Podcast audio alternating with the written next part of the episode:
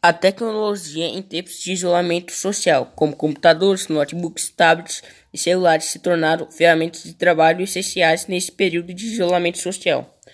Tem deixado o mundo mais conectado à internet. Esse meio está sendo utilizado para os alunos ou adultos para trabalho, para não passar essa quarentena de estudos vazio, por isso está tendo aula na TV para os alunos e também não podemos esquecer das aulas por chamada de vídeo com professores da, da escola.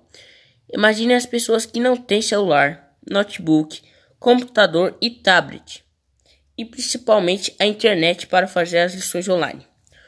O índice de pessoas sem acesso é ainda maior que nas cidades, chega a 53,5%, em áreas urbanas é 20,6%.